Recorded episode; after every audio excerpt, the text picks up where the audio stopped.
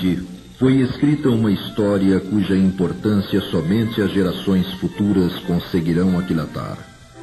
Seus efeitos, já marcantes, podem ser resumidos em quase quatro centenas de livros editados, milhões de exemplares produzidos, contendo páginas assinadas por mais de mil autores que se serviram de fatos, nomes, datas, imagens e emoções que requereriam uma mais que prodigiosa imaginação para idealizá-los, o que confirma a autenticidade de suas fontes. O protagonista principal desta história passou pelo mundo mais conhecido por um apelido de infância, e seus valores pessoais, bem como qualquer mérito da obra construída com sua própria vida, preferiu atribuí-los à doutrina espírita. Seu nome Francisco de Paula Cândido ou Francisco Cândido Xavier, ou simplesmente Chico Xavier. Neste programa, lembraremos alguns lances que bem demonstram a grandeza dessa existência que se constituiu num exemplo constante de determinação, renúncia, disciplina, dedicação, fé e amor a uma causa em prol da humanidade.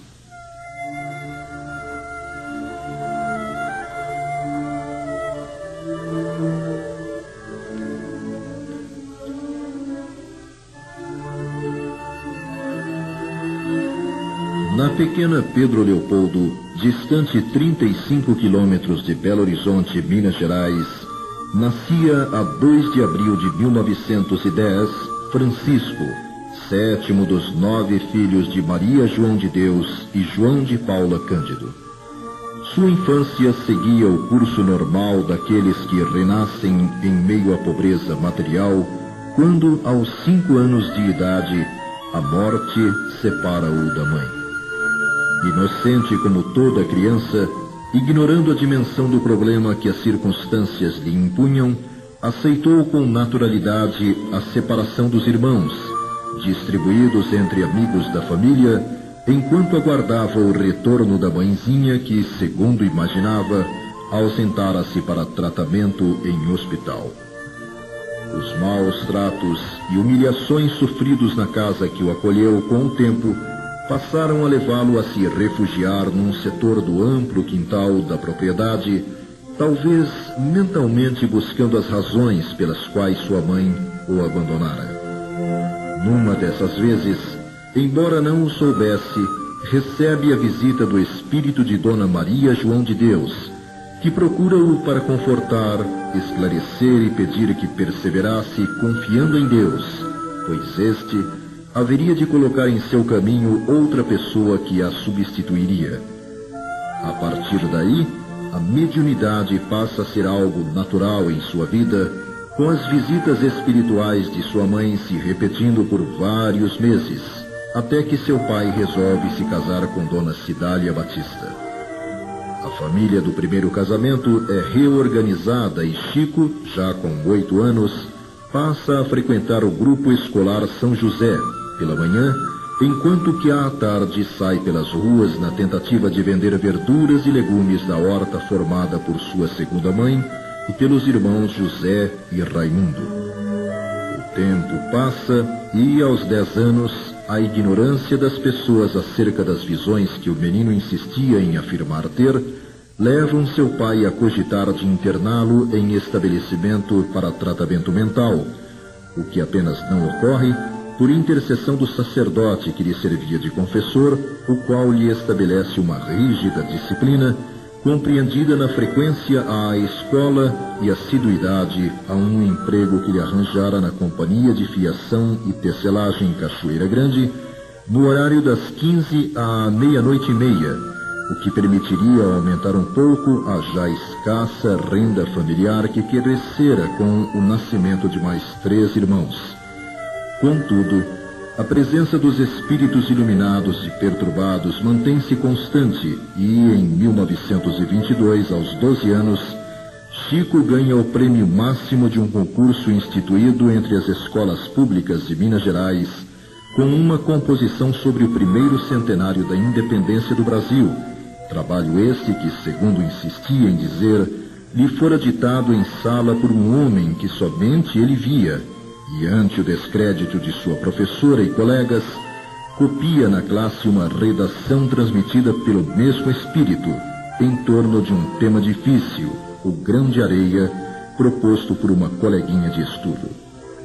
A adolescência transcorre com a intensificação dos conflitos gerados pelas presenças espirituais felizes e infelizes, com a manifestação até aos 15 anos dos sintomas de uma doença chamada coreia, ou mal de sanguído, o que o obriga a deixar o emprego na tecelagem para servir num pequeno empório, como auxiliar de cozinha, balcão e porta.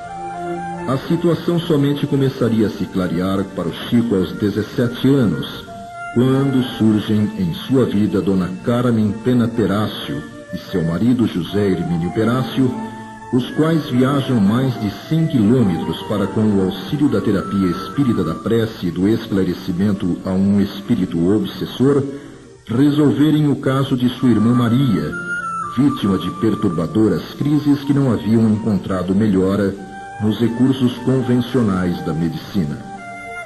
As explicações ouvidas por Chico sobre tudo o que lhe ocorrera desde a infância a respeito da realidade invisível aos sentidos da maioria das pessoas, representaram para ele o alimento de que sua alma tanto necessitava.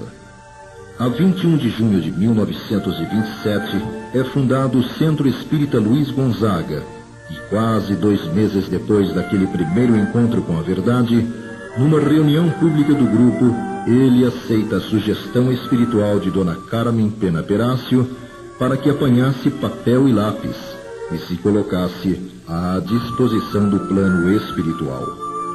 Recebe então psicograficamente 17 páginas de instrutiva mensagem discorrendo sobre os deveres espíritas e assinada por um amigo espiritual. Era 8 de julho de 1927. O primeiro passo havia sido dado. O segundo comunicar ao seu confessor de muitos anos, o padre Sebastião Scarpelli, sua decisão de estudar e seguir o Espiritismo. As reuniões tornaram-se parte do dia a dia daquele jovem de 17 anos e, embora o arrefecimento do entusiasmo dos companheiros dos primeiros momentos, os quais foram rareando nas reuniões, começa a receber dezenas, centenas de mensagens em forma de verso e prosa de diversos autores, páginas essas encaminhadas por seu irmão José para publicação em vários jornais espíritas como o Aurora, dirigido por Bittencourt Sampaio, e não espíritas como o Almanaque de Lembranças, editado em Lisboa, Portugal. Em 1928 passa a colaborar em reuniões de desobsessão e em janeiro de 1929, Dona Carmen Perácio percebe mediunicamente um quadro espiritual, no qual se via Chico cercado de centenas de livros trazidos por vários espíritos desencarnados.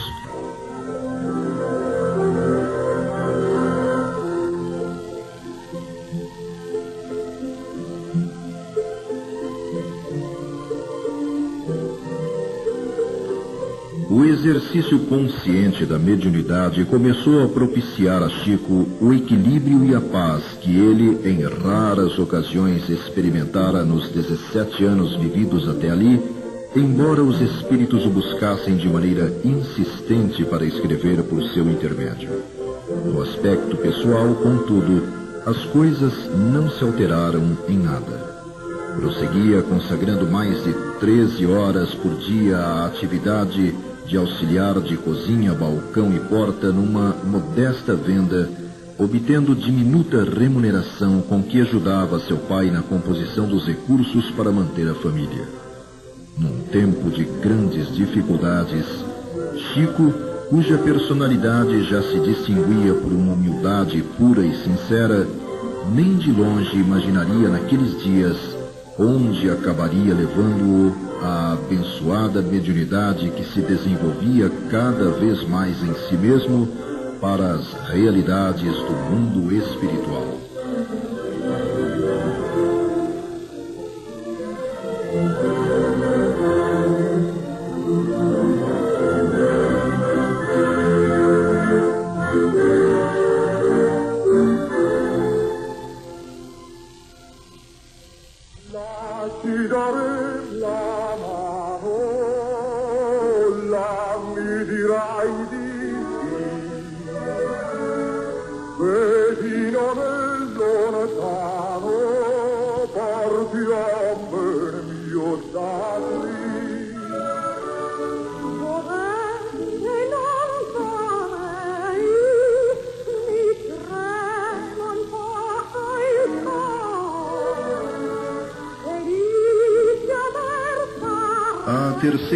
Década do século XX surgiria para um planeta mergulhado em crises econômicas e políticas. Mesmo no Brasil, agitações na região sul do país vaticinavam problemas sociais de desfecho imprevisível. Dada a inexistência de processos eficientes de comunicação de massa, problema que o rádio resolveria pouco tempo depois, essas perspectivas não chegavam a afligir o povo das cidades menores e mais distantes dos centros mais desenvolvidos. Indiferente, portanto, aos acontecimentos mais marcantes da vida da sociedade que se modernizava, Chico prosseguia na sacrificante rotina imposta pelas necessidades de sobrevivência. Acontecimentos inesperados, contudo, começariam a produzir alterações nesse quadro.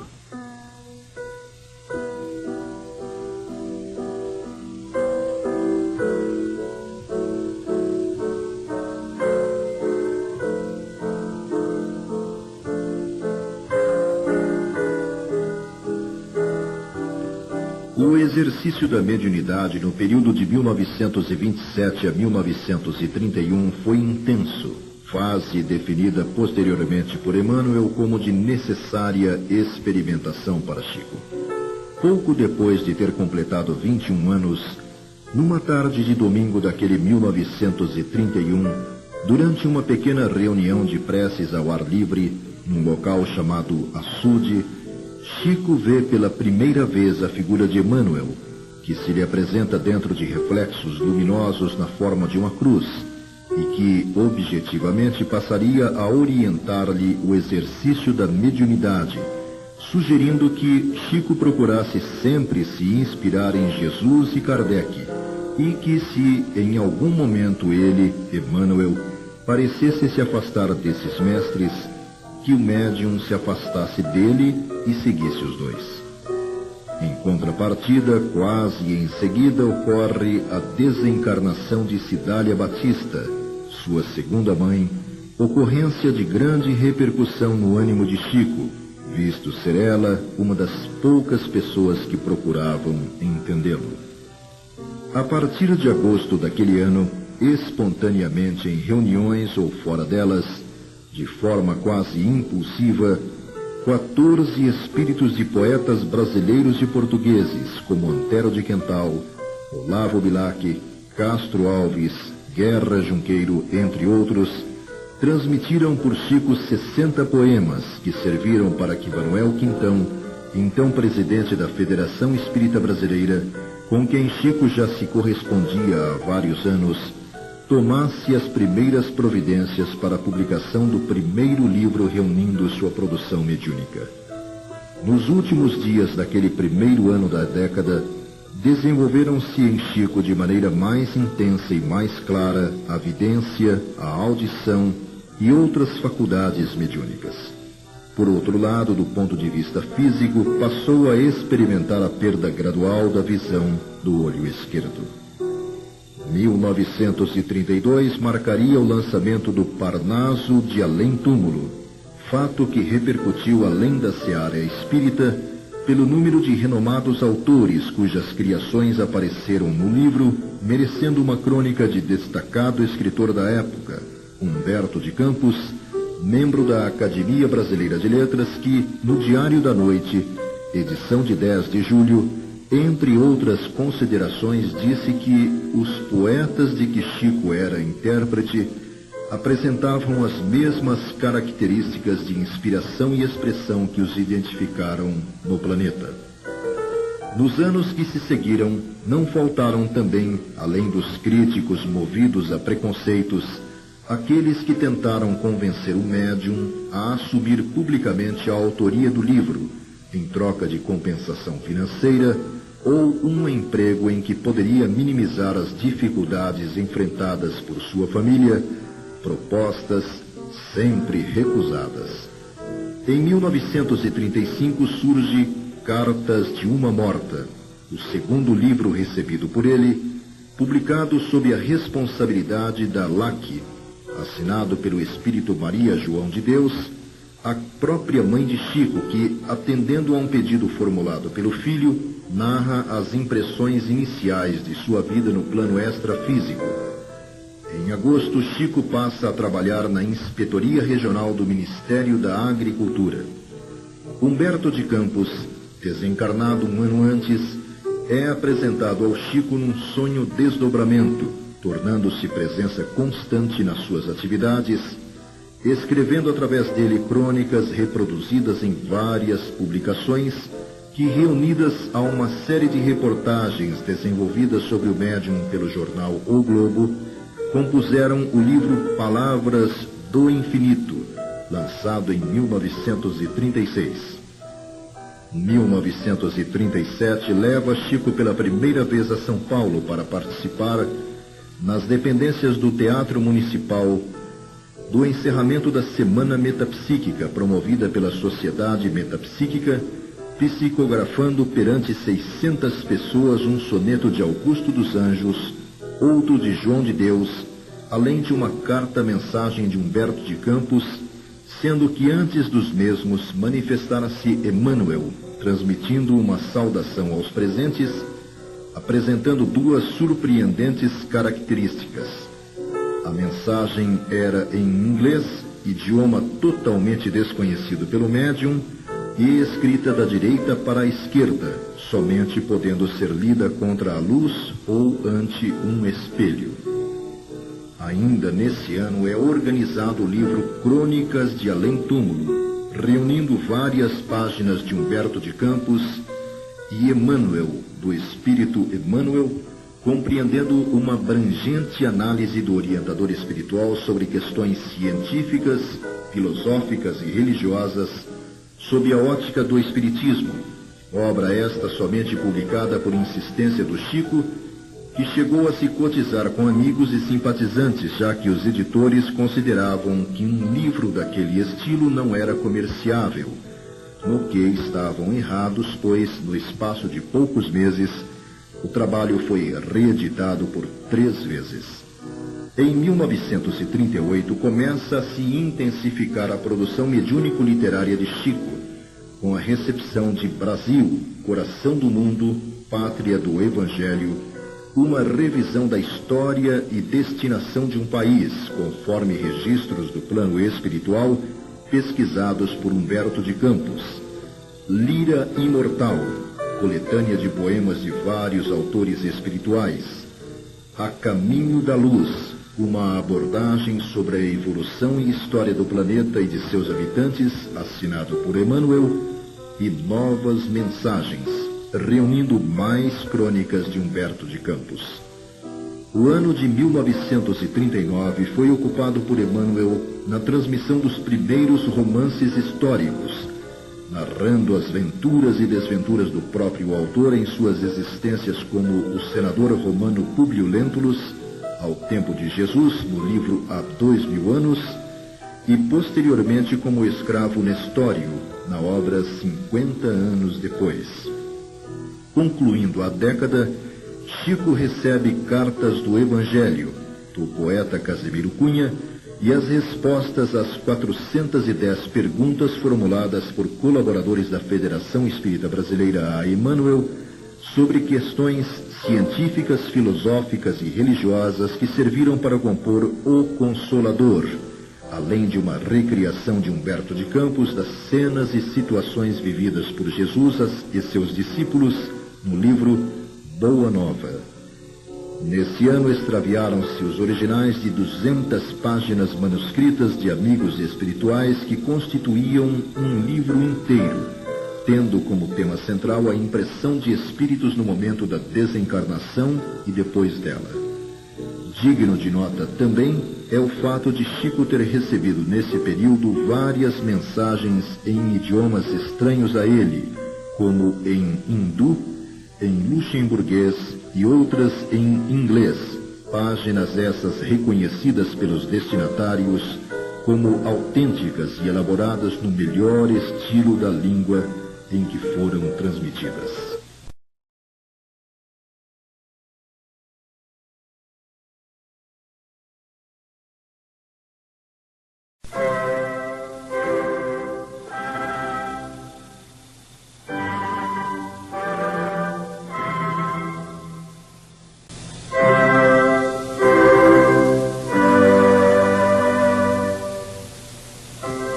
Repetiam-se os janeiros, somando alegrias e provas, dificuldades e esperanças na vida de Chico.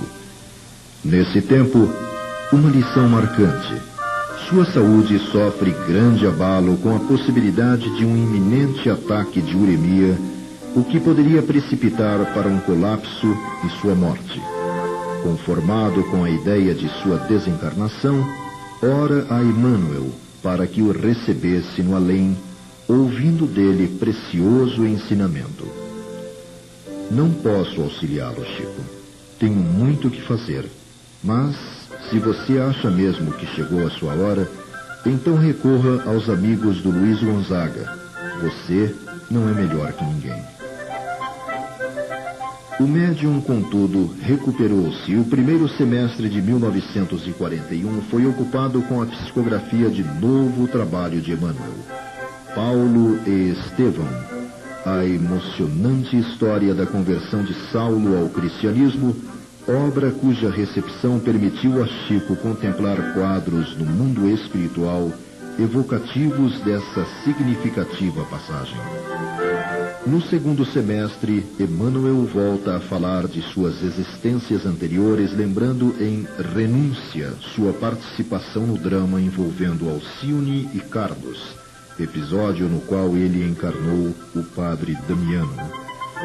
Por essa época, o orientador espiritual comenta com Chico que algumas autoridades espirituais estavam dispostas a algo lançar em nosso meio com objetivos de despertamento e desde então, onde se concentrasse, o médium via sempre ao seu lado um espírito que depois se revelou como sendo André Luiz e que, segundo Emmanuel, estava se afinizando e treinando para se desincumbir da tarefa projetada e que se iniciaria dois anos depois.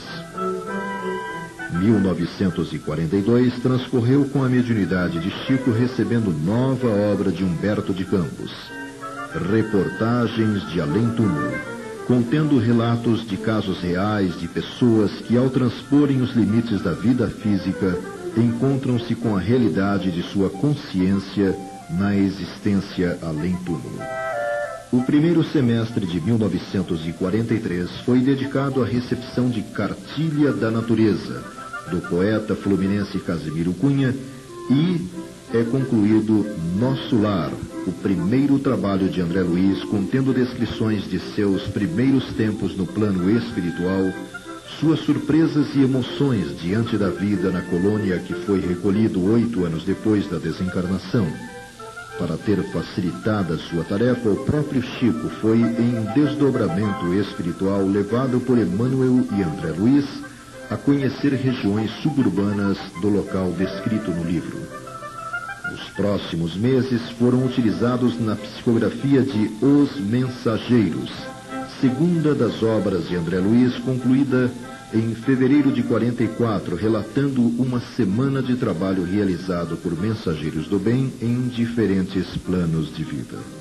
A produção mediúnico-literária sofreria neste ano como que uma interrupção ante as repercussões negativas do processo movido pela viúva do escritor Humberto de Campos contra o médium e a Federação Espírita Brasileira, episódio de grande repercussão ao longo de vários meses, porque se arrastou, consumindo muito espaço na imprensa que identificou no caso um verdadeiro filão, como se depreende da leitura da obra A Psicografia ante os Tribunais de Miguel Timpone, sem falar naqueles que, em nome da doutrina, se transformaram em provocadores e ironistas, esquecendo os mais comezinhos deveres cristãos.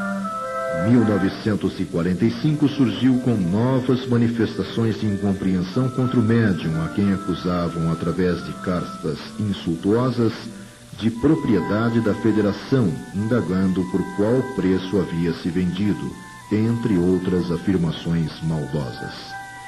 Em março, Humberto de Campos, agora sob o pseudônimo de Irmão X, volta a escrever e André Luiz conclui Missionários da Luz, discorrendo sobre as leis superiores que regem a reencarnação na Terra, obra cuja psicografia esteve interrompida por vários dias, para que, segundo Emmanuel, fossem realizadas algumas reuniões para o exame de certas teses que deveriam ou poderiam ou não ser expostas no trabalho. No último quadrimestre do ano é publicada Coletânea do Além, um conjunto de mensagens em prosa e verso de diversos autores, enfocando temas variados, e Lázaro Redivivo, organizado a partir de páginas escritas por Irmão X, analisando assuntos importantes para a felicidade do indivíduo e da sociedade. 1946 começa com um novo livro de André Luiz, Obreiros da Vida Eterna. É o relato de uma expedição socorrista realizada com a finalidade de amparar almas em processo de desencarnação.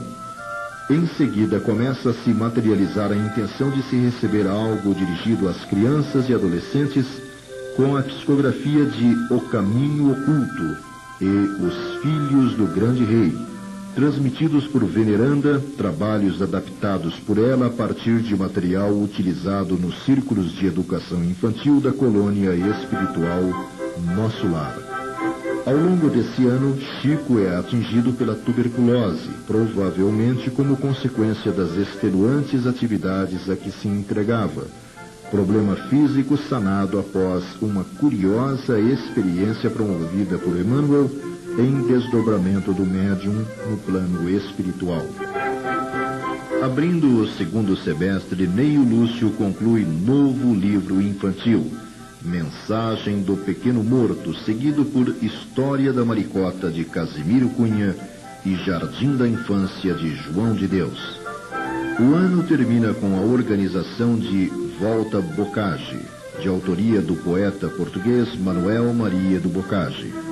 Com este, o trigésimo livro, consumava-se a primeira etapa do programa traçado pela espiritualidade superior para ser desenvolvido através do médium sob a supervisão de Emmanuel.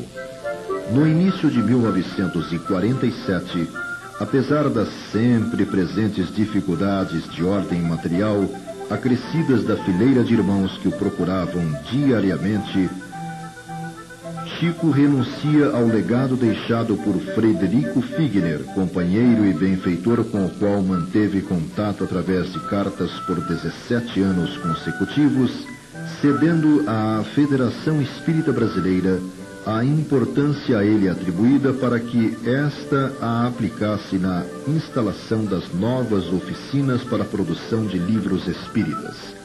Essa atitude lhe valeu belas descomposturas, como a de médium pedante, ingrato e orgulhoso, através de diversas cartas anônimas que recebeu.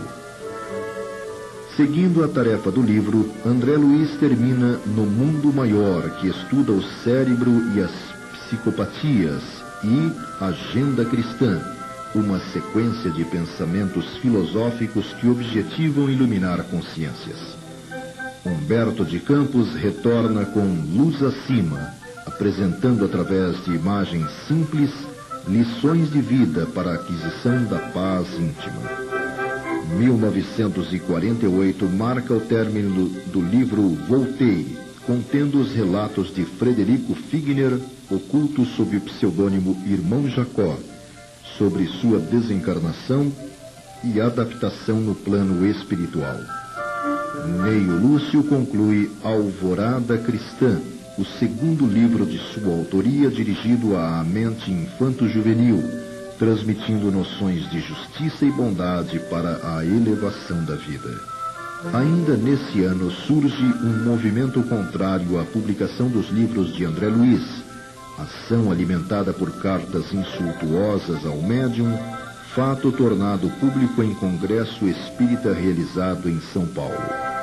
Emmanuel fecha o livro Caminho, Verdade e Vida, primeiro de uma série discorrendo sobre passagens do Novo Testamento.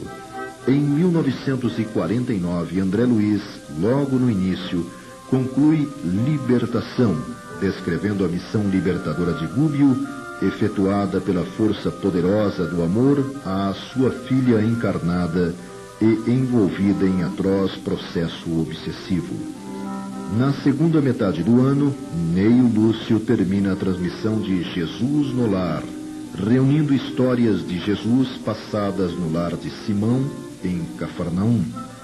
A década finda com a organização do livro Pão Nosso, sequência da série iniciada com Caminho, Verdade e Vida, com a conclusão da compilação de páginas de autoria de espíritos diversos sob o título Nosso Livro e com a organização de pontos e contos do irmão X, apresentando lições inspiradas no Evangelho, esclarecendo que o reino de Jesus está alicerçado em obrigações de trabalho para todos.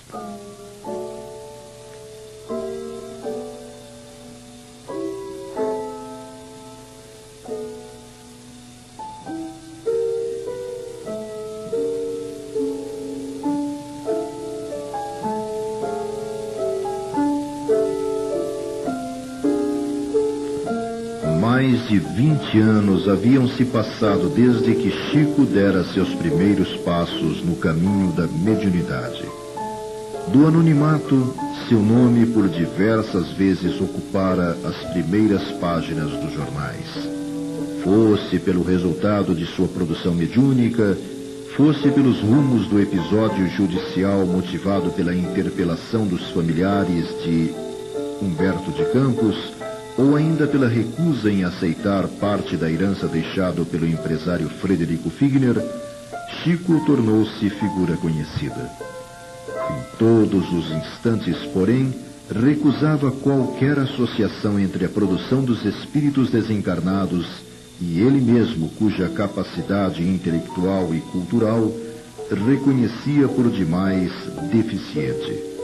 Pressionado a fazê-lo, em tempo algum negou a autenticidade dos escritos transmitidos pelos espíritos. Em nenhum momento também admitiu receber o que quer que fosse em troca do exercício da mediunidade, transferindo para editoras e instituições os direitos que a lei lhe garantiria por ter o nome estampado na capa dos livros. Em resumo, o dar de graça o que de graça se recebe encontrou nele um exemplo marcante. Da prática quase compulsiva da mediunidade aprendera o sentido do disciplina, disciplina, disciplina, normas estabelecidas por Emmanuel logo no início, no primeiro encontro que tiveram para que obtivessem êxito no programa que desenvolveriam juntos.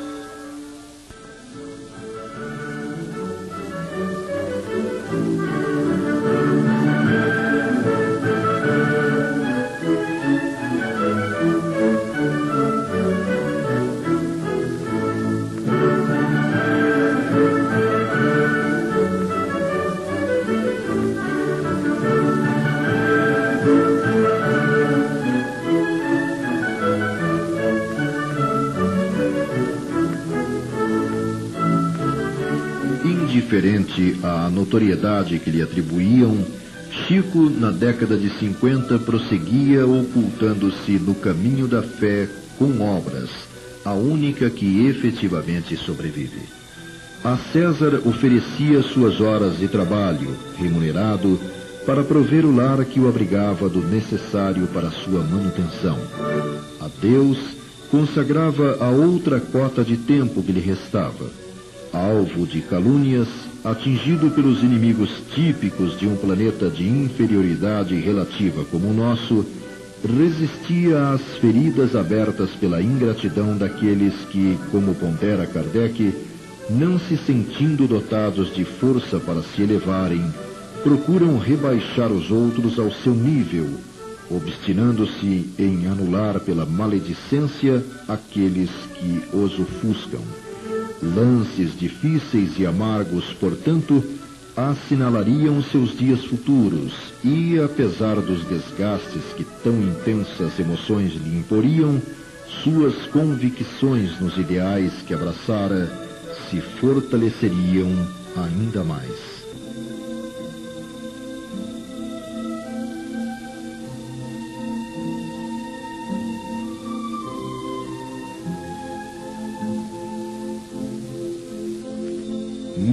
1951 transcorreria com a organização de três livros. O primeiro, Falando a Terra, um conjunto de mensagens psicofônicas de diversos espíritos, inclusive escritores desencarnados, que voltaram relatando e esclarecendo alguns acontecimentos marcantes vividos por alguns personagens conhecidos da história do Brasil, estimulando o coração humano a Sementeira do Bem. O segundo, Páginas do Coração, contendo cartas de Cândida Pierrot Coneric a seu esposo, estimulando-o a palmilhar o caminho da caridade, da compreensão e da tolerância. Ocorre a visita de Pietro Baldi a Chico, ocasião marcada pela emoção e da qual resultou, entre outras coisas, na recepção pelo médium de uma mensagem do espírito de Francisco de Assis, o santo da Igreja Católica, dirigida ao filósofo italiano. Finalmente, Emmanuel termina a compilação de páginas enfeixadas sob o título Vinha de Luz, interpretando versículos do Novo Testamento, mostrando a terra como a vinha de Jesus e convidando os leitores a iluminá-la com atos de bondade, marcando sua integração definitiva na convivência do Evangelho.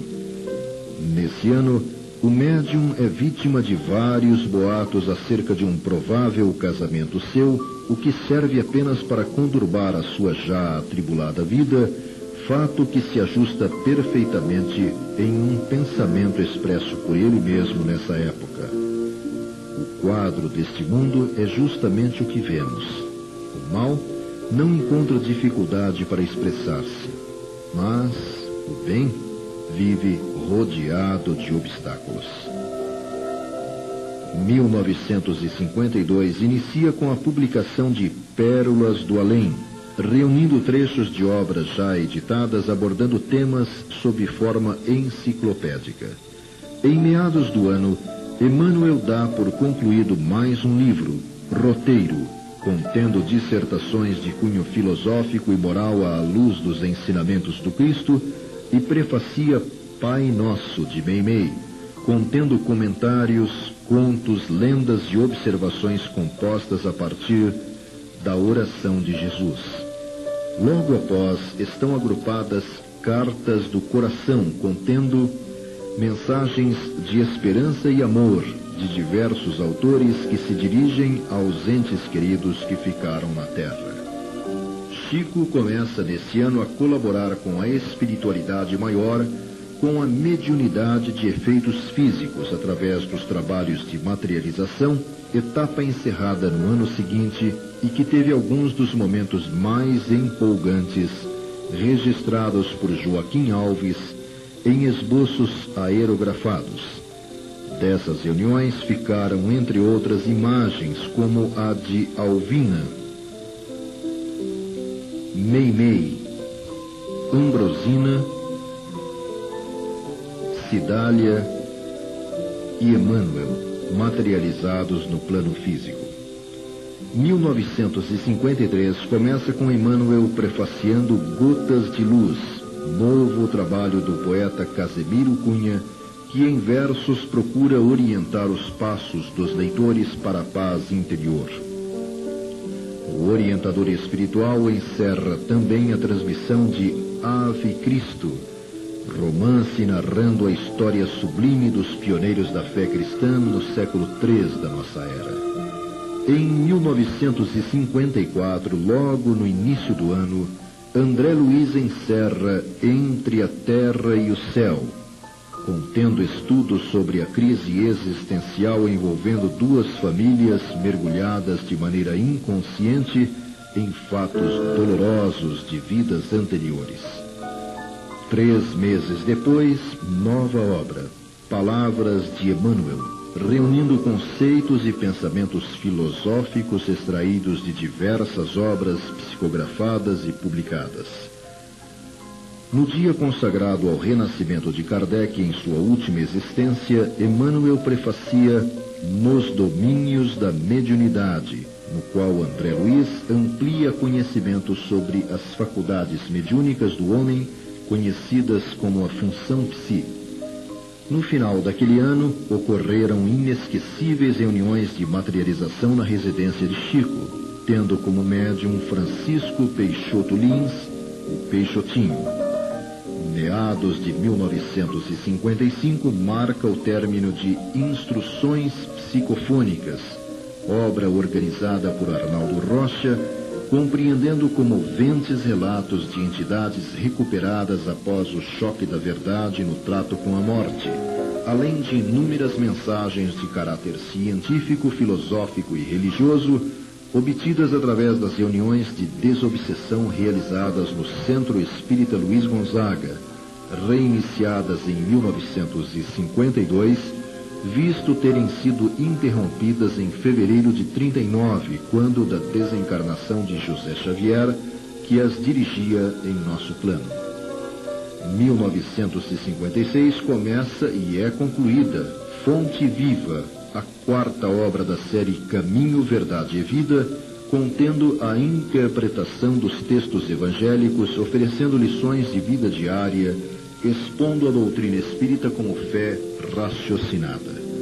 O primeiro dia de 1957 marca o fim de Ação e Reação, novo trabalho assinado por André Luiz, consistindo em estudo detalhado do karma dos hindus, visto como conta do destino criado por nós mesmos, explicando a natureza de grande parte dos sofrimentos humanos a partir de causas de vidas anteriores. Arnaldo Rocha conclui Vozes do Grande Além, segunda coletânea de relatos verídicos apresentados em reuniões íntimas por espíritos desencarnados, narrando experiências vividas na carne, suas provações, seus erros, suas dores, destacando a perfeição da justiça divina além de inúmeras dissertações filosóficas, científicas e evangélicas. Chico recebe a confirmação do interesse da direção da Federação Espírita Brasileira em publicar na revista Reformador páginas recebidas pelo jovem médium Valdo Vieira. O espírito que assina Irmão X termina Contos e Apólogos, reunindo fábulas e contos revelando alegorias morais profundas e passagens de Jesus com pessoas de seu tempo, introduzindo lições de vida para a prática diária. Ainda nesse ano, complicações de saúde derivadas de uma labirintite prejudicam o trabalho do médium. Atingia-se 1958 e Emmanuel finaliza a transmissão de Pensamento e Vida, nos dando a ideia de um curso ministrado no mundo espiritual dedicado ao estudo do pensamento e dirigido a espíritos em vias de reencarnar. Logo após, Chico revela a amigos estar frequentando fora do corpo físico, uma noite por semana, uma escola da espiritualidade em que Emmanuel é professor de doutrina espírita, segundo ele, uma experiência maravilhosa. No início do segundo semestre está concluído Evolução em Dois Mundos, obra de André Luiz, recebida simultaneamente em Pedro Leopoldo e Uberaba por Chico e Valdo Vieira, ambos convidados em dezembro do ano anterior pelos instrutores espirituais Emmanuel e o autor, os quais lhes explicaram que no ano seguinte compreenderiam as razões. O livro, psicografado em circunstâncias inéditas, representa uma tentativa de André Luiz em apresentar um resumo da história da alma humana à luz do Espiritismo, utilizando os conhecimentos e registros já feitos pela ciência da humanidade. Evolução em Dois Mundos representa ainda o sexagésimo livro recebido por Chico, ficando assim concluída a segunda etapa da tarefa programada para ser por ele executada no campo da literatura mediúnica. Agora, segundo Emmanuel, os mentores da vida maior dilatavam o limite para 100 livros. Chico passava a ser alvo de infelizes acusações públicas, fato explorado fortemente por jornais de todo o Brasil e que se constituiu num martirizante problema para o médium. Acusações essas que lhe tiraram a já escassa paz que desfrutava para o exercício de suas atividades. Termina o ano e Chico, com a visão já bem prejudicada, é afastado do trabalho profissional para o encaminhamento de sua aposentadoria. Premido por tantas circunstâncias adversas, Chico viaja a Uberaba, tendo como bagagem apenas a roupa do corpo, aí fixando residência provisoriamente num pequeno barracão, à rua Eurípides Barçanufo 185, ao lado do qual começa a ser construída a Comunhão Espírita Cristã. Ainda em 1959, André Luiz encerra a transmissão de Mecanismos da Mediunidade, segundo livro recebido em conjunto pelos médiuns Chico e Valdo, estudando as diferentes modalidades de mediunismo e suas correspondentes manifestações fenomênicas, descritas através de analogias com os fenômenos do eletromagnetismo. Emmanuel prefacia o livro Evangelho em Casa, assinado por Meimei, relatando reuniões de Evangelho no lar, ilustrado por histórias exemplificando o sentido da paz e da alegria. Termina o ano com o desencarne do pai de Chico, João Cândido. 1960 nasce com Emmanuel prefaciando Religião dos Espíritos, contendo comentários do orientador espiritual em torno da substância religiosa de O Livro dos Espíritos, a primeira das obras básicas de Allan Kardec, o codificador do Espiritismo. Nesse ano surgiram mais duas obras recebidas por Chico e Valdo Vieira. A Vida Escreve, o primeiro livro de Hilário Silva, companheiro de André Luiz, nos relatos de Entre a Terra e o Céu, nos domínios da mediunidade e ação e reação, livro que evoca situações reais escritas pela própria vida, contadas em quadros rápidos que instruem, ilustrando. Hilário Silva é autor da terceira obra lançada nesse ano, Almas em Desfile, reunindo contos que retratam a conduta humana, criando situações embaraçosas cujos resultados geralmente são atribuídos à ironia do destino.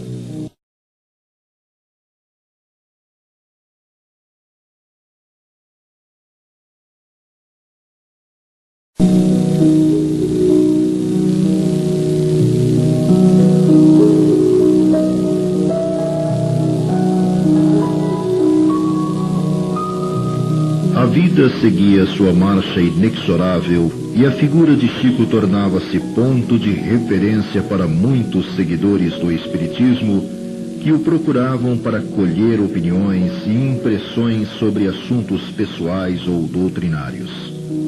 Entretanto, não assumia em nenhuma situação a postura de líder ou orientador.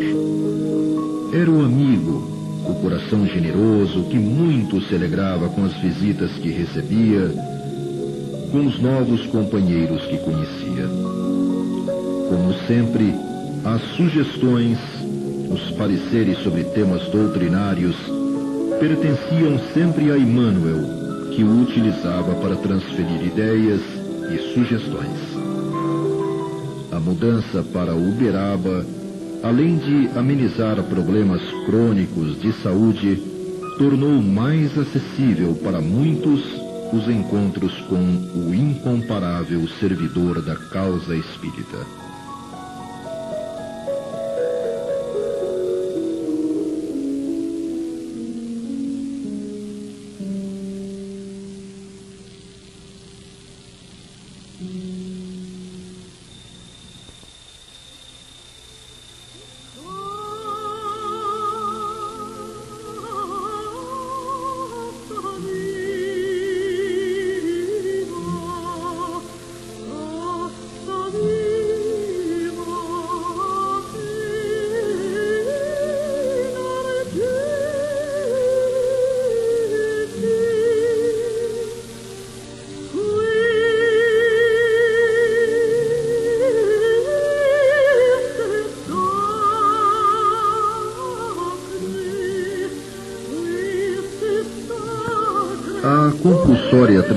Transferência de Chico para Uberaba, aliada à sua aposentadoria do serviço público, a proximidade de outro médium invulgar permitia imaginar-se uma ampliação das atividades no campo do livro. O término da construção das instalações da Comunhão Espírita Cristã era outro fator positivo. As perspectivas desse modo eram as mais promissoras. Os fatos, porém, se sucedem e o tempo mostra-se realmente como um rio de surpresas.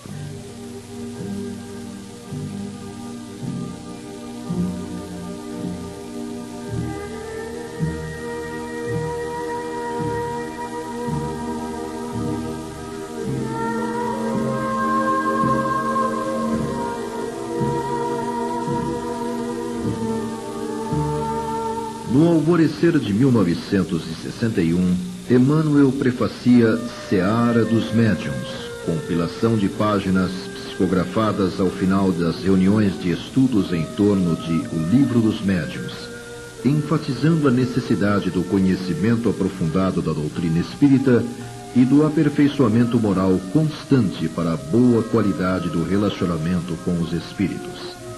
A obra reverenciava ainda o primeiro centenário do lançamento do Manual para a Prática e Desenvolvimento da Mediunidade, concluída em 1861 em Paris, França. Casimiro Cunha ressurge com novo livro, Juca Lambisca, uma historieta em trovas para crianças de 3 a 12 anos que relata as consequências da gula excessiva.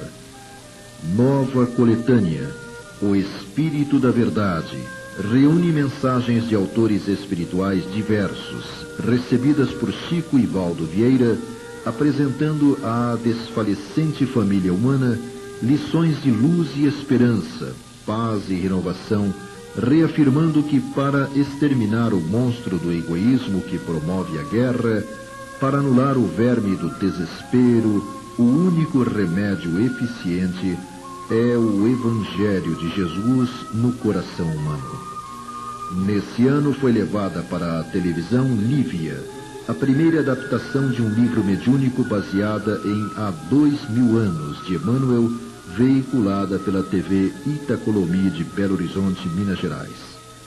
1962 marca a elaboração de Justiça Divina, no qual Emmanuel disserta sobre o conteúdo religioso de O Céu e o Inferno, de autoria de Allan Kardec, o codificador da doutrina espírita, focalizando o processo evolutivo do espírito imortal através de reencarnações sucessivas, esclarecendo que, de acordo com a justiça de Deus, cada um recebe conforme as próprias obras.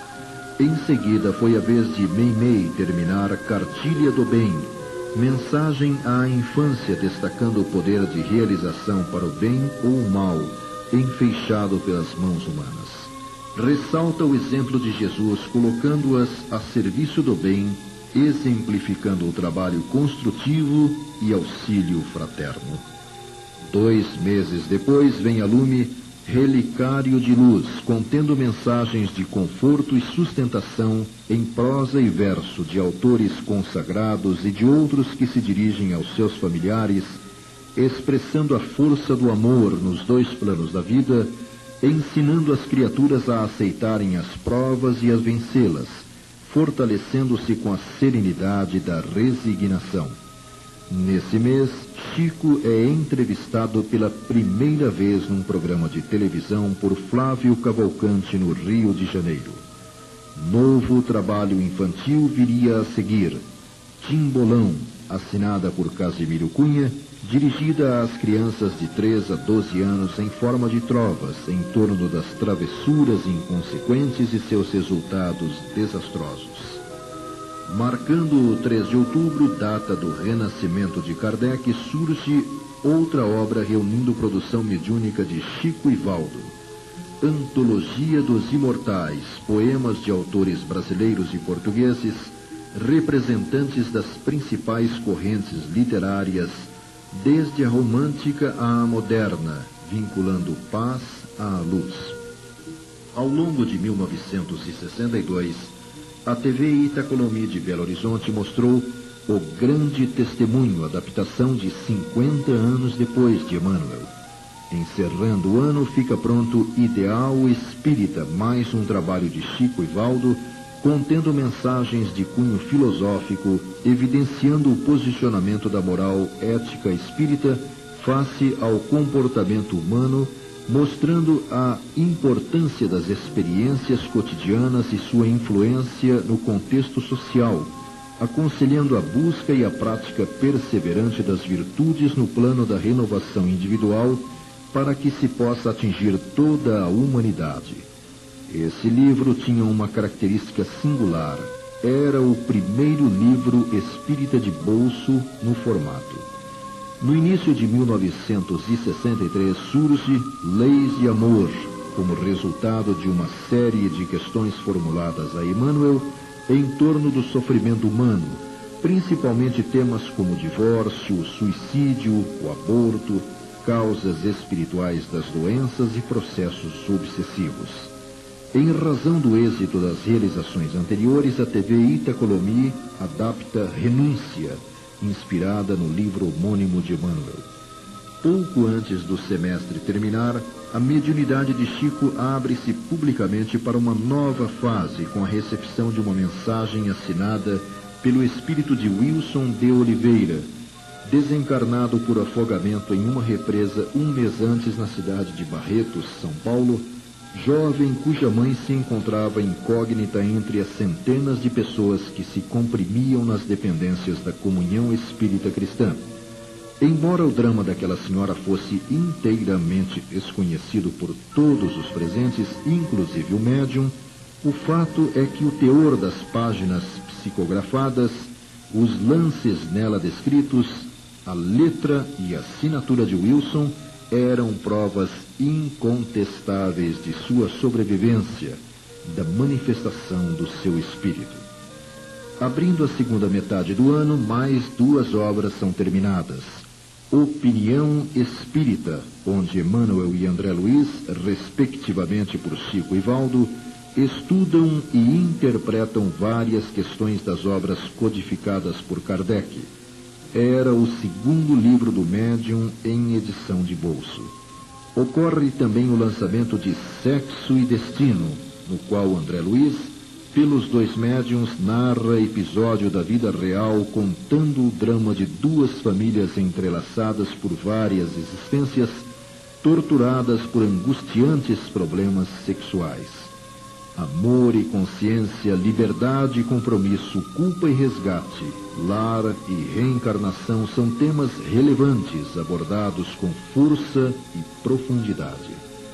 Começam a se tornar publicamente conhecidas as materializações obtidas através da médium Otília Diogo, da cidade de Andradas, Minas, Fenômenos que passaram a ser estudados meses depois por uma equipe de médicos de várias especialidades na cidade de Uberaba, sob a coordenação do Dr. Valdo Vieira, fato que acabaria se transformando em objeto de uma desmoralizante campanha movida pela revista O Cruzeiro, a partir do início de 64, promoção que buscava envolver e atingir a obra realizada até ali pelo médium Chico Xavier. Antes, porém, que esse problema começasse a se evidenciar, surge nova obra psicografada por Chico Ivaldo, Desobsessão. Nela, André Luiz expõe um método prático para o tratamento da obsessão, aconselhando a divulgação deste tipo de assistência aos desencarnados, orientando de forma minuciosa a formação de grupos de trabalho recomenda atitudes corretas a serem tomadas antes, durante e depois do intercâmbio mediúnico, inclusive com ilustrações, detalhe colocado pelos médiums e pelo autor espiritual como requisito indispensável para a publicação da obra, que objetivava ser um antídoto contra o misticismo inspirador de rituais, defumações, figurações cabalísticas, ídolos diversos e fórmulas outras de magismo respeitáveis, mas incompatíveis com os princípios libertadores da doutrina espírita. Emmanuel prefacia Contos desta e de outra vida, conjunto de páginas de autoria do irmão X, apresentando sugestões e lições do dia a dia que auxiliam na travessia de dificuldades e definem rumos existenciais, mostrando a singeleza das parábolas evangélicas e afirmando que a campanha da paz começa pela caridade da língua. Na data em que se celebra o aniversário da primeira edição de O Livro dos Espíritos, Emmanuel prefacia o seu Livro da Esperança, trabalho que pretendia assinalar também o primeiro centenário de O Evangelho segundo o Espiritismo, cujo conteúdo em partes selecionadas é focalizado em profundidade, tomando como exemplo situações da vida cotidiana. A essa altura, a TV Itacolomi já apresentava a adaptação de Ave Cristo, outro dos romances épicos de Emmanuel. Paralelamente, se intensificava a campanha difamatória contra as pesquisas levadas a efeito sob orientação de Valdo Vieira, com o nome de Chico Xavier invariavelmente ocupando espaço nas matérias tendenciosas publicadas por O Cruzeiro. Conclui-se Dicionário da Alma, Seleção de expressivos parágrafos extraídos de 13 livros da literatura espírita por iniciativa de dirigentes do Grupo Espírita Fabiano do Rio de Janeiro, que procuravam, por meio de mensagens sucintas e objetivas, caracterizar o pensamento cristão sobre os mais variados temas da vida. Mais dois livros seriam terminados naquele 1964. Trovadores do Além, uma coletânea de cunho eminentemente popular contendo 312 trovas líricas, folclóricas, didáticas, religiosas e de amor, todas elas induzindo a esperança, luz e paz. Completa-se a organização de Palavras de Vida Eterna, onde Emmanuel comenta e disserta sobre duas centenas de passagens do Evangelho, enfatizando o caráter passageiro da vida terrena suas aflições, tentações e glórias, face à eternidade da vida espiritual. 1965 surge com os médiums sendo entrevistados num programa de grande audiência na época na televisão paulista, Blota Junior Show, na noite de 28 de janeiro. Dias depois são entrevistados por outro apresentador popular da época, Paulo Rogério, na TV Rio. Apesar das pressões psicológicas e morais sofridas pelos médiums, atingidos diretamente pela pertinaz série de reportagens citadas, ambos prosseguiam sua atividade normal, inclusive na comunhão espírita cristã. Dela nasce Estude e Viva, explanações e comentários de cunho moral e filosófico efetuados por Emmanuel e André Luiz, valorizando o estudo sistemático em torno da obra libertadora de Kardec, visto que o estudo incentiva o aprimoramento do espírito, ensejando atitudes mais elevadas. Nesse ano, os dois médiums partem para os Estados Unidos, atendendo a convite de alguns amigos interessados em instalar na grande nação americana um núcleo de estudos do Espiritismo. Lá, novo convite surge para que conheçam algumas atividades espíritas na Inglaterra, na volta, aproveitam para visitar algumas instituições espíritas na França e no sul do país, após o que alongam o roteiro para passarem alguns poucos dias na Itália, Espanha e Portugal. Homenageando o primeiro centenário da primeira organização espírita instalada no Brasil, Emmanuel prefacia Entre Irmãos de Outras Terras, uma espécie de retrospectiva dos trabalhos psicografados pelos médiuns durante a sua visita ao exterior, contendo entrevistas de cunho moral e filosófico em português e inglês, efetuados por diversos espíritos. No final do primeiro quadrimestre de 66, registram-se dois acontecimentos importantes. O término de Cartas e Crônicas onde o irmão X transmite instruções sobre a realidade da vida após a morte, realçando a justiça divina no mecanismo das existências sucessivas e a necessidade da prática diária das virtudes cristãs.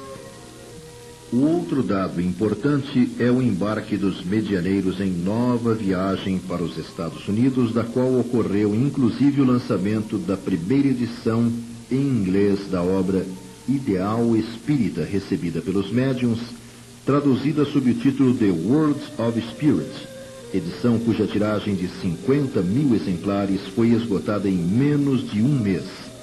Da estada de Chico na Carolina do Norte, ficou uma curiosa lembrança. Segundo seus anfitriões, o médium trabalhava até duas horas da madrugada psicografando e escrevendo cartas a amigos a ponto de ter esgotado o estoque de selos da agência local dos Correios, cujos funcionários quiseram conhecê-lo por perceberem se tratar de uma pessoa diferente. No retorno, a surpreendente decisão de Valdo Vieira de seguir outros caminhos, optando por se consagrar mais à prática da medicina na cidade do Rio de Janeiro. Encerrando o ano, surge Antologia Mediúnica do Natal, agrupando mensagens, poemas, trovas e preces em louvor a Cristo, exaltando o espírito do Natal como um momento em que o céu e a terra se unem através do amor.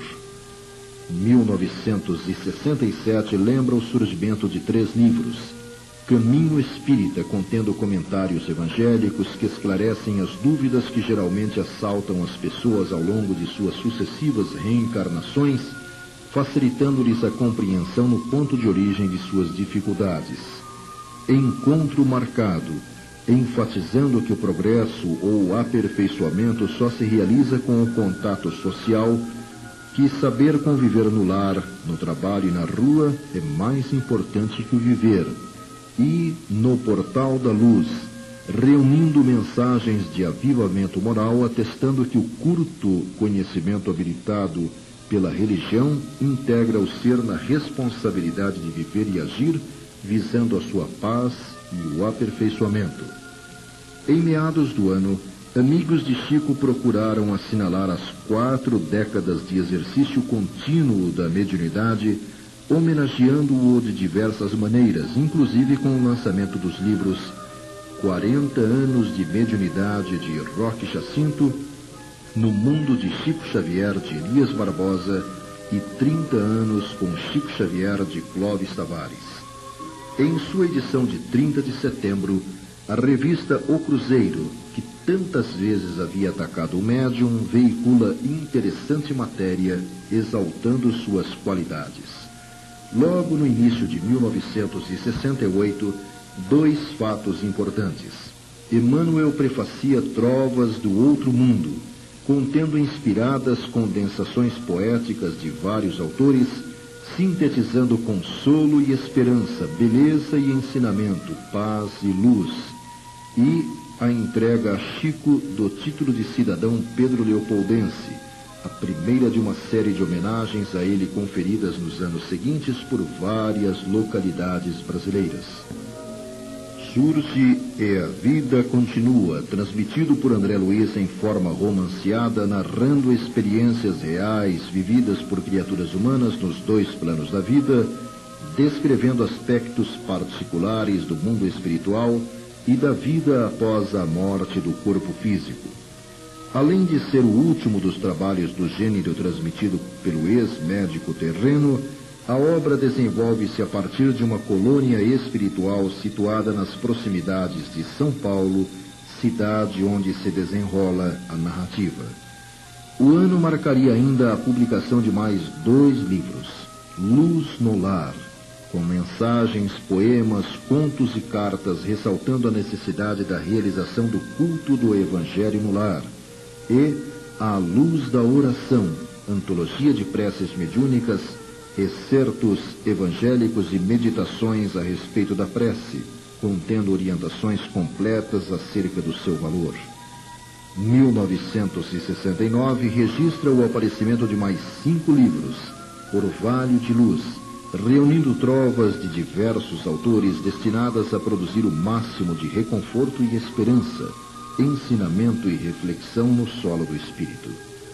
Passos da vida, lembrando a data da desencarnação de Allan Kardec com mensagens de vários autores dedicadas à observação e reflexão em torno de nossa passagem pela Terra. Estante da vida, onde o irmão X procura através de reportagens, contos e lendas apresentar a moral evangélica de Jesus como norma de conduta para a criatura humana incentivando a prática da caridade e da tolerância. Na continuidade, Alma e Coração, com Emmanuel comentando e refletindo sobre os problemas e indagações do homem durante sua passagem pela Terra, e, finalmente, Poetas Redivivos, com poemas de diversos autores que anunciam vida nova de alegria, ensinamento e consolo clareando os caminhos com o fulgor da beleza da vida imortal. Era o centésimo livro contendo psicografias de Chico. Completava-se assim o médium aos 59 anos, a terceira etapa do programa a ser desenvolvido por seu intermédio sob a orientação de Emmanuel. Mais de dois milhões de livros haviam sido impressos em 298 edições nacionais e 19 em língua estrangeira. Dois outros acontecimentos marcariam a vida de Chico neste 1969. O título de cidadão uberabense e uma intervenção cirúrgica a que teve de se submeter em São Paulo. Em 1970, um grupo de São Paulo conclui a organização do primeiro catálogo analítico estatístico das obras com a produção mediúnica de Chico, o que permitiu ter-se uma dimensão exata da bibliografia até ali construída. A partir daí, uma série de homenagens é promovida por companheiros dedicados e simpáticos à causa espírita, no sentido de saudar as mais de cem obras recebidas por Chico o que serviria para atrair ainda mais a atenção para as propostas do Espiritismo. Ainda nesse ano são concluídas mais quatro obras, ideias e ilustrações contendo páginas de autores diversos, apresentando ideias de paz e esperança, consolação e amor, paz e renovação, onde vários espíritos estudam a obsessão e os conflitos mentais, trazendo os recursos necessários à cura espiritual, vida e sexo, onde Emmanuel estuda o sexo em seus mais diversos temas, recomendando a compaixão e o entendimento fraterno ante as complicações e os problemas sexuais. Mais luz, no qual o espírito Batuíra, através de textos simples e objetivos, exalta o trabalho construtivo e, finalmente, Correio Fraterno, contendo mensagens de esperança e consolo, instrução e paz, com indicação segura e rumo certo à mocidade e à madureza.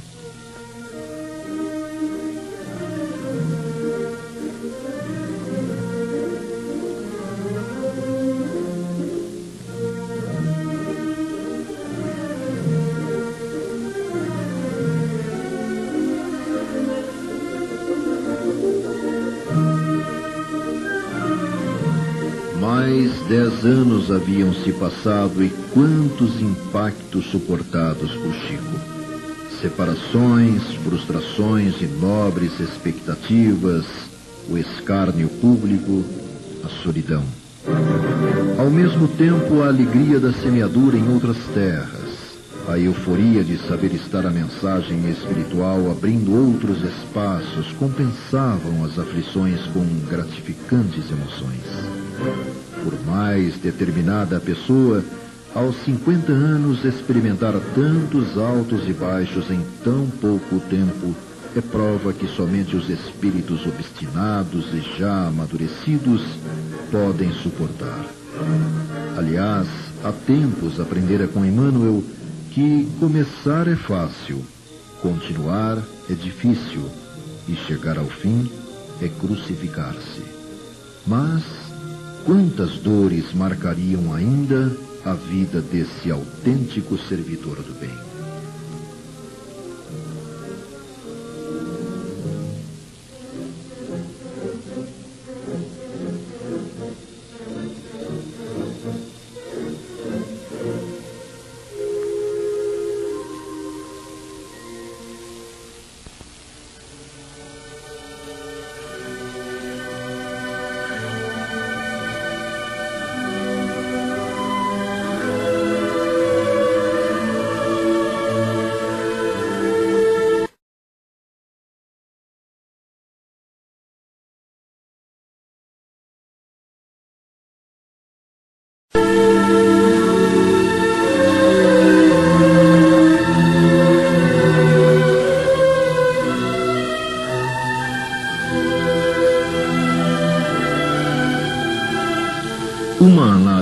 Sobre o programa de difusão doutrinária cumprida por Emmanuel através dos livros recebidos por Chico Xavier talvez pudesse ser dividido em duas etapas.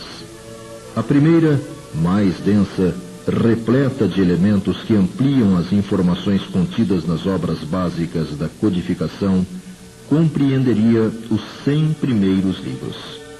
A segunda, adequada às exigências da comunicação rápida e objetiva do final do século, inclui a fase de consolo e, de certo modo, de massificação da mensagem espírita, que, tendo no livro seu ponto de apoio, prima pela quantidade de títulos produzidos.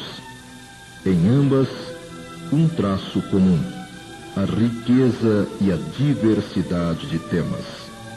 Essa segunda fez com que o Espiritismo saísse do limite estreito dos centros espíritas e começasse a ocupar mais espaço nos mecanismos de comunicação social. Nesse sentido, o médium e a figura humana de Chico Xavier têm papel fundamental. Definitivamente, a passagem para o caminho da popularização das ideias espíritas começou a se abrir rompendo os bloqueios do materialismo.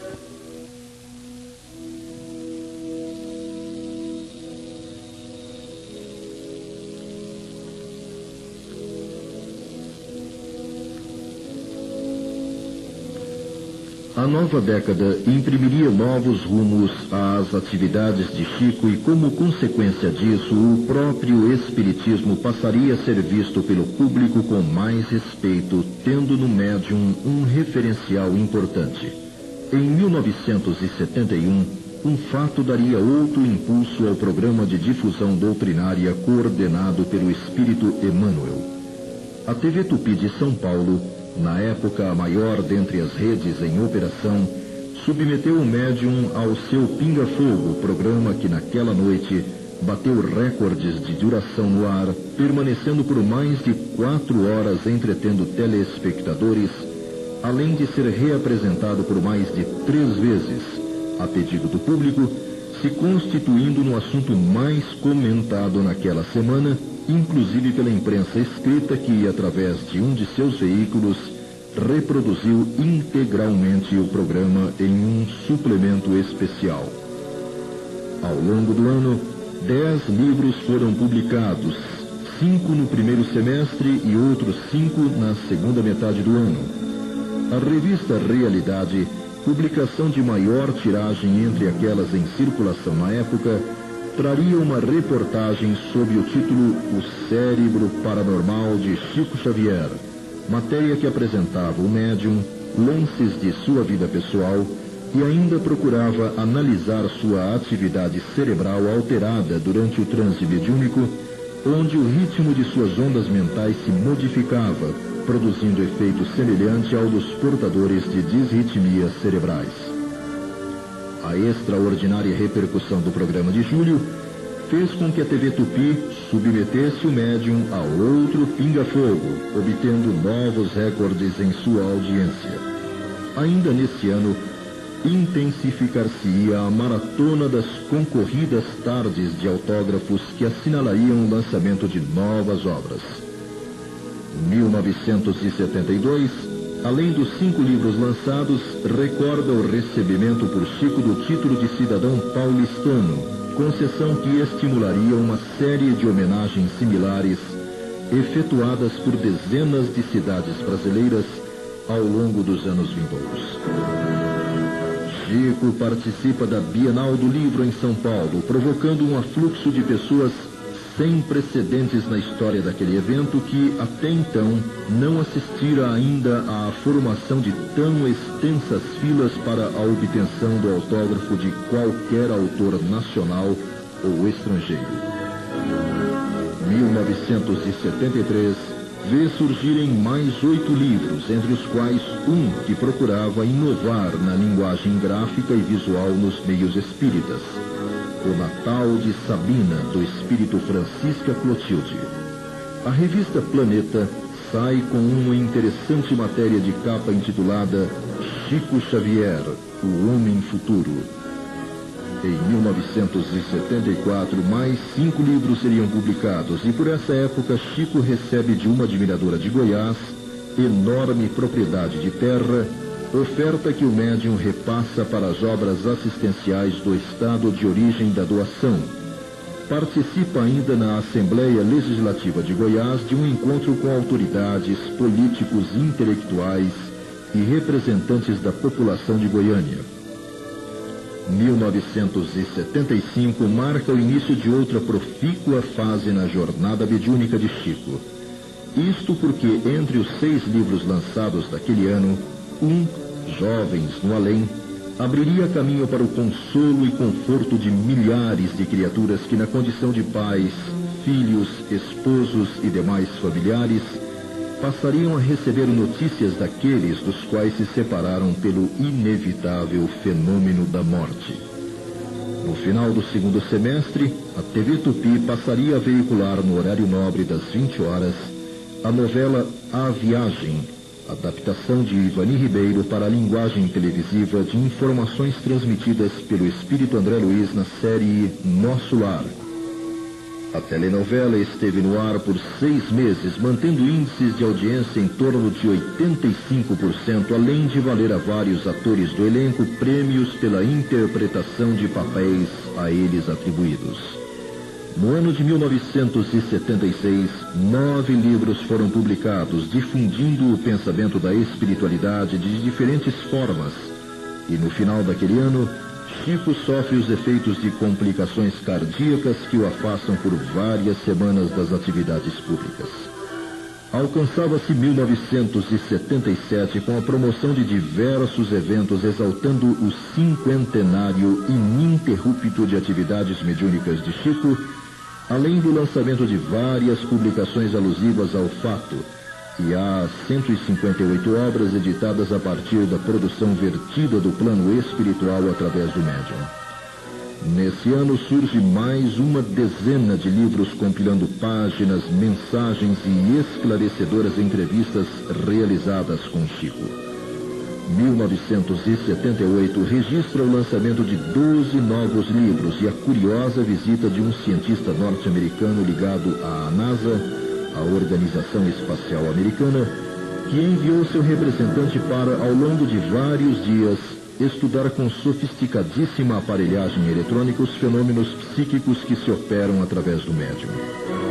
Em 1979, um fato inédito nos anais da justiça do Brasil e possivelmente do mundo coloca o nome de Chico Xavier nas manchetes de jornais nacionais e estrangeiros a decisão de um juiz do estado de Goiás absolve um jovem acusado de homicídio de um amigo, tendo sido auxiliado em sua deliberação por uma mensagem transmitida através do médium pelo jovem morto, inocentando o rapaz. Onze livros foram publicados nesse ano, reunindo o material obtido pela mediunidade de Chico. Em 1980, recorda a iniciativa de um grupo de admiradores e amigos, em particular, de conseguir para o médium o Prêmio Nobel da Paz, pela sua inegável contribuição no campo social e moral da sociedade humana neste século de tantas mudanças. Mobilizaram-se milhares de pessoas no Brasil e em 28 países Movimento esse que colocou nos meios de comunicação de massa de forma regular por vários meses o nome de Chico e indiretamente as ideias do Espiritismo. A emissora de TV de maior alcance no país, por exemplo, apresenta um especial no seu horário nobre intitulado Um Homem Chamado Amor, reunindo artistas de vários campos, estilos e tendências que exprimiram suas opiniões e sentimentos em relação ao médium. Sem se abalar, Chico reafirma mais de uma vez que tal honra deveria ser acreditada à doutrina espírita e, caso viesse a ser premiado, faria o mesmo que em outras ocasiões em que a ele foram doados bens materiais. Transferiria os mesmos para instituições dedicadas a servir o próximo mais necessitado. Encerrando a década, mais 14 livros se somariam àqueles até então publicados, perfazendo um total de 195 obras elaboradas com páginas e páginas recebidas pelo médium Chico Xavier.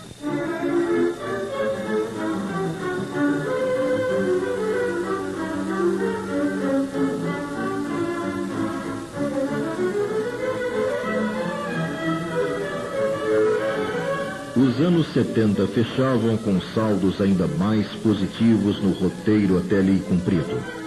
Os problemas enfrentados por Chico e pelas ideias espíritas não eram mais de aceitação, visto que com a multiplicação dos problemas morais, sociais e espirituais, as mentes e corações reequilibrados e confortados se sobrepunham aos céticos.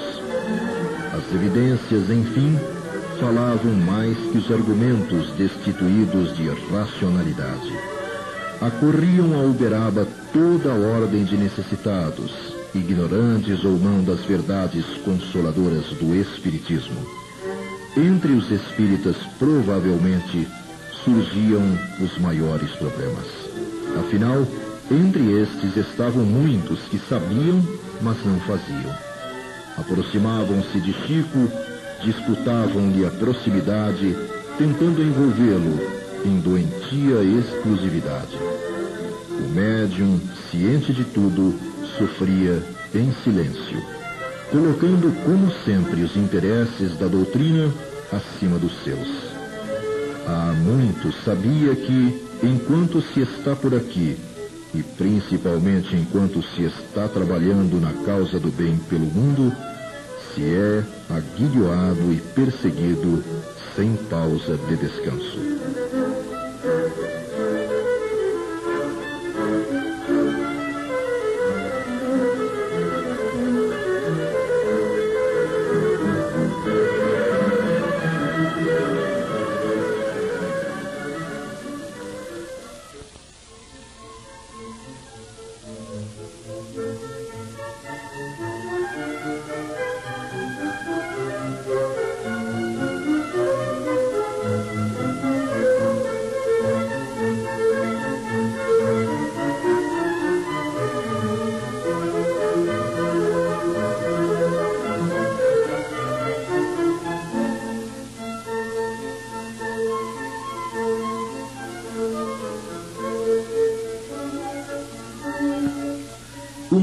Existência tão rica em experiências como a de Chico é preciosa fonte de pesquisa e aprendizado.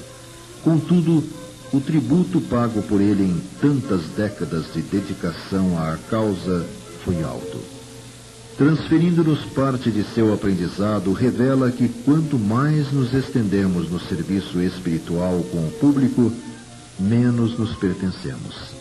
Em muitas ocasiões, seguir da cadeira em que ouço os corações que nos procuram até o lugar em que devo me acomodar na mesa núcleo do serviço espiritual, me pesa mais do que uma excursão de muitos quilômetros a pé. A dor de tanta gente me penetra a alma toda. Revendo esse quadro, entende-se mais claramente a definição de um amigo que lhe dizia que primeiro a gente entra para a doutrina espírita. Tudo se passa entre esperanças alegrias, entendimentos e planos. Mas chega um dia em que a doutrina entra em nós, e aí então a situação é diferente, porque já não somos donos de nós mesmos, e sim trabalhadores dela com encargos permanentes. Quanta verdade ignorada pela maioria dos que se alinham nas fileiras dos que trabalham em nome do Espiritismo. Ainda falando sobre si, Chico diz: Sempre vivi num campo muito difícil de transitar. Os problemas me cercam de todos os lados. As pessoas acham que eu sou um privilegiado e que viver comigo é maravilhoso. Não sabem da extensão de minhas lutas. E o próximo decênio não seria diferente dos já transcorridos.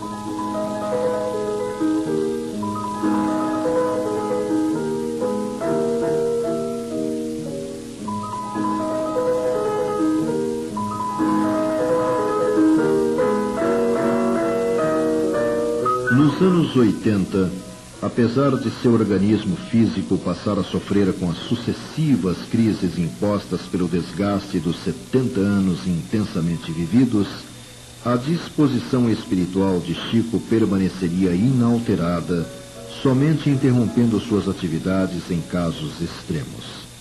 Em março de 81, representantes do Comitê Pró Prêmio Nobel da Paz seguiram para Oslo, na Suécia, levando o resultado da triagem de mais de 100 quilos de documentos, além de relações contendo 10 milhões de assinaturas de apoio às pretensões de se homenagear o médium. Embora o prêmio não lhe tenha sido atribuído, o dado mais importante é que o Espiritismo ocupou muitos espaços nos veículos de comunicação de massa. Chico recebe o troféu Roquete Pinto, por sua contribuição no campo do espiritualismo e do conforto espiritual. O ano terminaria com a marca do duocentésimo livro publicado e a organização de mais nove obras cedidas a diferentes editoras que, com o produto de sua comercialização, obtinham recursos para a continuidade das atividades voltadas para a difusão da doutrina espírita. Em 1982, ocorreria a primeira tentativa de se manter um programa de televisão diário com o médium. Encontro com a Paz, iniciativa que durante vários meses transmitiu no horário matutino muita vibração e suavidade espiritual a partir de entrevistas da leitura de mensagens e preces articuladas pelo médium. Dezesseis livros foram publicados nesse ano, alguns deles contendo surpreendentes revelações sobre aspectos nunca antes abordados na literatura espírita. Em 1983, o médium é tema de novo programa de TV transmitido para todo o Brasil. Chico Xavier, Um Caminho de Luz. Ainda neste mês, a revista Planeta edita um número especial intitulado Chico Xavier, O Homem e a Missão. Em meados desse ano, Emmanuel começa a ditar para Chico um retrato falado de Maria de Nazaré, tal como ela é conhecida em suas visitas às esferas espirituais mais próximas da crosta terrestre, gravura materializada em nosso plano por competente profissional no campo da fotografia. Dezenove livros foram concluídos, entre os quais um que trazia esquemas e ilustrações de edificações e aspectos da colônia espiritual Nosso Lar, intitulado Cidade no Além Atingia-se 1984 com um número crescente de pessoas tentando se aproximar do médium. Sobre essas multidões, ele comentou com um amigo. Certa vez, fitando centenas de pessoas que estavam em nosso grupo uma noite de sábado, perguntei a mim mesmo em pensamento: Que fazer, meu Deus? Ouvi a voz do doutor Bezerra rente aos meus ouvidos. E o Cristo disse: Tenho compaixão da multidão. Percebi que ele queria dizer que era preciso aprender a amar a todos, os justos e os injustos, os felizes e os infelizes, os bons e os maus. Nos doze meses que transcorreram, 16 novos livros foram publicados. No ano de 1985, Chico recebe vultosa importância em dinheiro de uma admiradora do interior de Minas Gerais, donativo que o médium transfere imediatamente para o lar da caridade de Uberaba. Chico sofre dolorosa perda com a desencarnação de sua irmã Luísa. Uma mensagem recebida por Chico influencia o corpo de jurados de um tribunal de Campo Grande, estado do Mato Grosso do Sul, a votar favoravelmente pela absolvição de um acusado de homicídio de sua esposa. A assinatura da página era da própria vítima que isentava o marido de culpa. Dezoito livros vieram a lume nesse ano, procurando transmitir ideias de paz, esperança e amor em prosa e verso. 1986 registra o lançamento da primeira edição do livro nosso Lar em inglês, fato ocorrido nos Estados Unidos. No Brasil, 15 novas obras seriam publicadas, entre as quais uma dando conta de algumas das atividades de André Luiz no plano espiritual, intitulada Apostilas da Vida. Sobre os seus 59 anos de exercício constante da mediunidade, Chico segredaria a um amigo.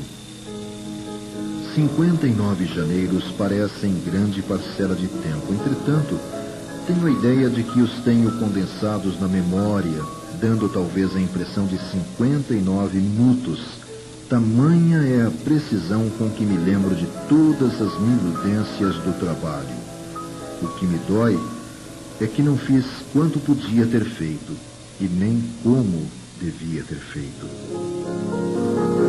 Ao longo de 1987, muitas homenagens foram feitas ao Chico pelo transcurso dos 60 anos de atividades mediúnicas, tendo inclusive sido publicados vários trabalhos alusivos ao acontecimento único até então na história do Espiritismo. O médium seria ainda interpelado na justiça sobre a autoria de uma mensagem recebida do espírito de um rapaz morto acidentalmente pelo próprio irmão. Mais 18 obras se somariam às já publicadas, com o produto da mediunidade de Chico superando as três centenas de livros. Sua saúde, contudo, persistia no declínio de suas possibilidades, a ponto de comentar: De minha saúde, vou lutando para viver. Desde agosto tenho estado à conta de medicação com melhoras reduzidas. O que mais me acabrunha é a impossibilidade de trabalhar mediunicamente. 1988 transcorreu com o lançamento de mais 14 obras. Pesquisa apresentada pelos principais jornais diários do país apontavam Chico como o autor que mais vendia livros no Brasil. Apesar da precariedade de sua saúde, ao final daquele ano, Chico repete a visita que há vários anos fazia aos internos da colônia Santa Marta, na cidade de Goiânia, em Goiás. Trinta anos haviam se passado desde a mudança de Chico de Pedro Leopoldo para Uberaba, fase em que 268 novos livros surgiram. A bela cidade do Triângulo Mineiro nunca mais foi a mesma. Grupos, caravanas, multidões se deslocavam semanalmente até lá, vindos do interior do Brasil e mesmo do exterior para tentar falar, ouvir ou ver o inigualável exemplo de espírita cristão. Além dos onze livros lançados nesse ano, Chico viveria outras fortes emoções. Encontra-se com a renomada sensitiva russa Bárbara Ivanova, que, em visita ao Brasil, fez questão de conhecer o médium brasileiro e desencarna o Sr. Wicker Batista, companheiro de lutas através de vários anos sempre ao lado do Chico. A década chegava ao fim, com o médium ultrapassando a marca dos 80 janeiros de profícua existência física e, apesar de sua debilidade orgânica, dentro do possível, mantinha suas atividades consagradas à causa espírita. 17 obras foram organizadas nesse 1990, inclusive uma registrando para o futuro curiosas passagens da vida do médium. Seu autor, Carlos Bacelli, conta que, na madrugada do dia 1 de março de 1990, depois de mostrar o original do livro ao médium, antes de encaminhá-lo aos editores, ouviu de Chico em meio a um sorriso. É, é muita coisa, meu filho. Eu estou pasmo. Como é que meu corpo aguentou isso tudo?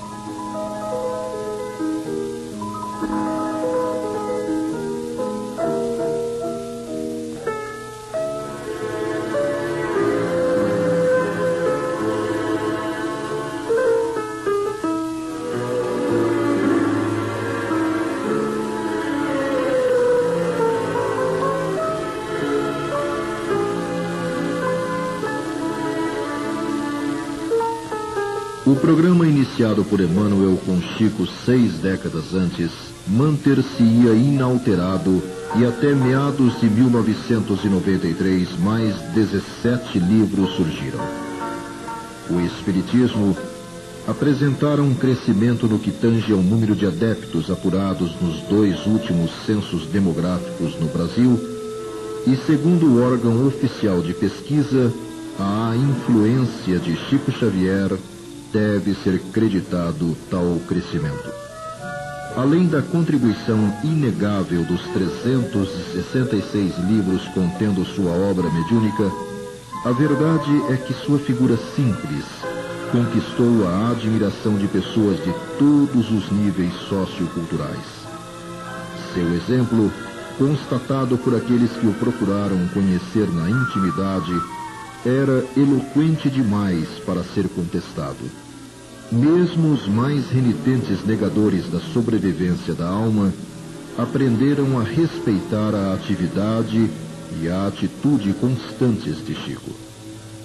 E talvez para encerrar esse documentário, valesse a pena reproduzirmos uma resposta sua a uma colaboradora das atividades sociais desenvolvidas em torno do médium a qual manifestou a Chico sua apreensão quanto à pouca quantidade de gêneros que dispunham para distribuir à multidão de necessitados que os aguardavam.